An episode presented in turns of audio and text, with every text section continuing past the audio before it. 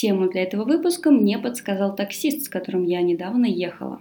Э, нет, не то чтобы он такой, Катя, слушай, тебе явно стоит записать подкаст вот об этом. Просто он вел себя таким образом, что я сразу же вспомнила про один очень интересный эффект. Эффект Даннинга-Крюгера. И, конечно же, решила скорее-скорее сделать выпуск на эту тему. А что сделал таксист-то? Спросите вы. Да ничего особенного. Мне просто попался персонаж прямиком из анекдотов. Знаете, такой, который э, уверенно и экспертно рассуждает о геополитической ситуации в мире, рассказывает, как нужно управлять страной, что конкретно нужно сделать, чтобы все вокруг стало хорошо, и как в Европах, и вообще какие дармоеды все вокруг. Ну, конечно, пока я его слушала, мне сразу подумалось, эх, дорогой ты мой человек, что же ты делаешь в такси с таким уровнем экспертности в вопросах внешней политики? И так появилась мысль, что нужно рассказать вам, откуда берется эта иллюзорная компетентность в каком-либо вопросе или в какой-либо области знаний, как это правильно называется и чем она, собственно, может быть вредна видно. Всем привет! Это выпуск подкаста «Не надо усложнять». Меня зовут Катерина Кудикова, и каждую неделю по средам мы с вами встречаемся здесь. Обязательно ставьте лайк этому выпуску и делитесь с друзьями, коллегами, знакомыми и незнакомыми моим подкастом. Я познакомилась с эффектом Даннинга-Крюгера еще в школе. На одном из уроков учительница рассказала нам о выражении, приписываемом Сократу. Звучит оно следующим образом. «Я знаю, что ничего не знаю». Одновременно с этим она нарисовала на доске два кружочка. Один был крохотным, маленьким, размером примерно с монетку, а вокруг него был второй кружок, гигантский, на всю доску. Маленький кружочек означал наше знание в какой-либо области, а огромный кружок – реальную информацию по вопросу. Э, кажется, мы тогда были чуть ли не в каких-то начальных классах, потому что в качестве примера, насколько я помню, она приводила математику и рассказывала нам, что кроме сложения, вычитания, деления и умножения с числами творят такие вещи, от которых мы будем плакать и от которых у нас волосы на затылке встанут дыбом. А потом добил нас информации, что скоро в математике появятся еще и буквы. Это, конечно, был шок. Не именно про буквы, а вообще, ну хотя про буквы тоже. Не знаю, как мы вышли оттуда без психологических травм, но лично меня эта информация очень впечатлила, и я запомнила ее надолго.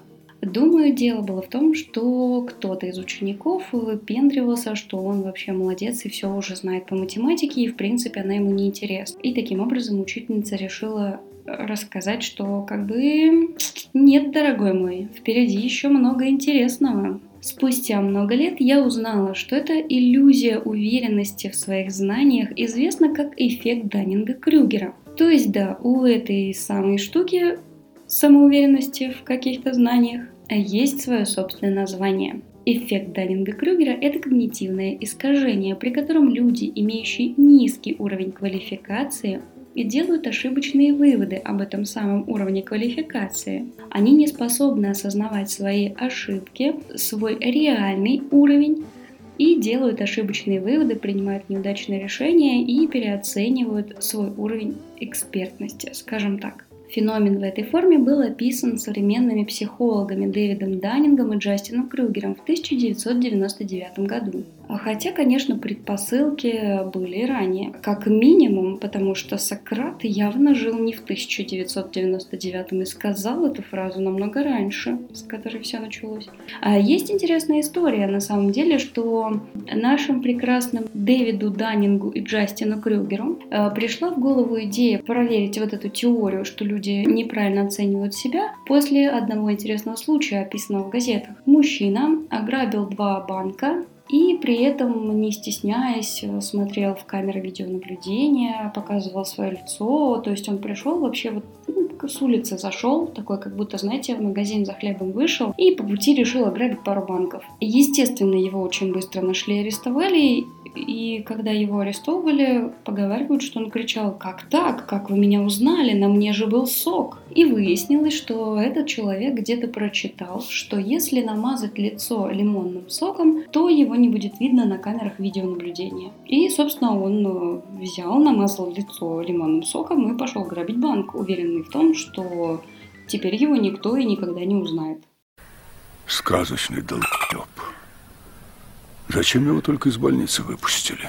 Не знаю, насколько это правда. Э, я не про СОК, а про Даннинга и Крюгера. Но суть в том, что Даннинг и Крюгер провели некоторое количество экспериментов для того, чтобы исследовать этот феномен в лаборатории. А в одном из исследований они задавали студентам ряд вопросов о грамматике, логике и юморе, а затем просили каждого респондента оценить свои результаты в целом, а также их относительный рейтинг по сравнению с другими студентами. Примечательно, что те ученики, которые набрали самый низкий результат в познавательных задачах, всегда переоценивали, насколько хорошо они справились. И наоборот, те учащиеся, которые занижали себе оценку, выполняли задания намного лучше, чем все остальные. Собственно, проведя несколько таких экспериментов, Даннинг и Крюгер проводили эксперименты не только со студентами, но еще и с другими людьми, и опрашивали по другим вообще тематикам, и родился такой интересный эффект.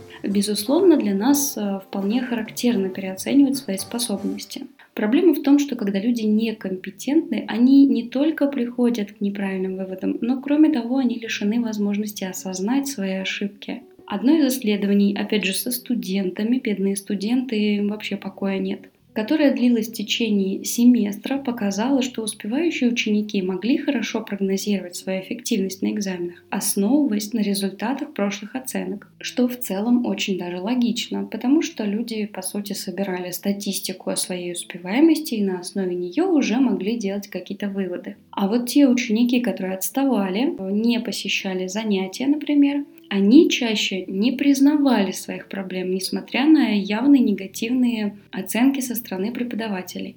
И вместо того, чтобы задуматься о своих неверных подходах к обучению, эти студенты настаивали на своей правоте и на том, что они знают гораздо больше, чем предполагает и утверждает преподаватель. Собственно, из этого сделали вывод, что, скорее всего, они так делали, потому что у них не было некой статистики о своей успеваемости и о своих, в принципе, возможностях и знаниях.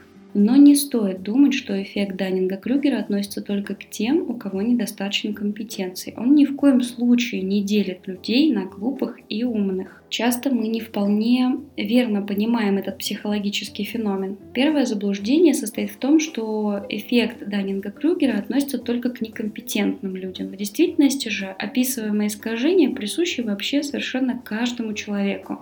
Во-первых, если вы специалист в одной области человеческих знаний, то вполне вероятно, с вероятностью примерно в 99,9% вы будете являться полным дилетантом в другой области и можете даже не подозревать об этом. Конечно, я верю, что существуют люди, которые в 25 одновременно являются экспертами в ведении блогов, продажах, верстке сайтов, эзотерике, языках, правильном питании, политологии, но подозреваю, что для того, чтобы изучить все эти области, им нужен маховик времени иначе у них просто не хватит времени на то, чтобы стать экспертами во всех этих областях. Во-вторых, большинству людей свойственна переоценка своей экспертности даже в пределах одной конкретной области знаний.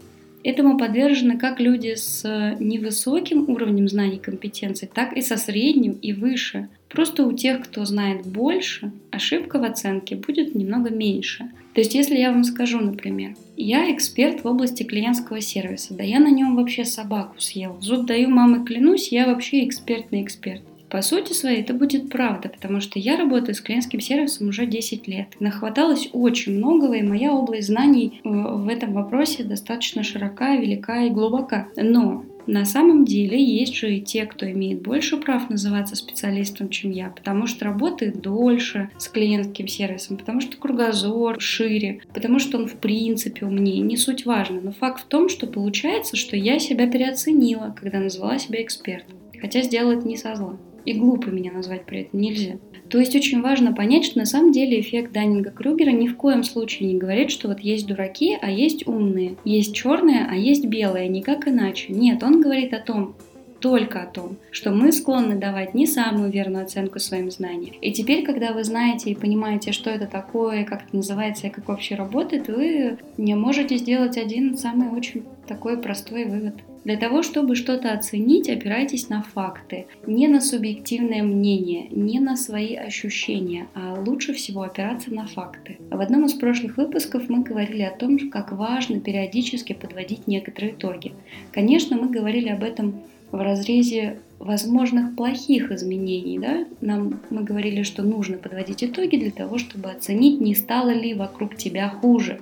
Но очень важно подводить итоги для того, чтобы оценить, насколько стало лучше. И лучше опираться все-таки на какие-то цифры, а не на субъективные вещи, не на какие-то эфемерные, вызванные чувствами и эмоциями слова. Например, чтобы доказать, что вы эксперт в области открывания банок с огурцами, не стоит просто говорить, да знаете, я прекрасно открываю банки с огурцами. Это субъективное. А вот если вы скажете, знаете, я считаю себя экспертом в области открывания банок с огурцами, потому что я открыл 258 банок с огурцами. Вот это уже вполне себе объективный факт, подтвержденный конкретными цифрами. Или, например, вы можете сказать, да я открываю банку с огурцами за 3 секунды. И вот это тоже объективный факт, подтвержденный цифрами. Поэтому не забывайте и не стесняйтесь, и в принципе введите себе в привычку фиксировать свои достижения в виде цифр. Не просто я пережил этот год, а я за этот год заработал столько-то, я за этот год сделал вот столько-то, я добился вот этого. Будьте более конкретными и опирайтесь больше на цифры, которые не врут. А я прощаюсь с вами до следующей среды. Пока-пока.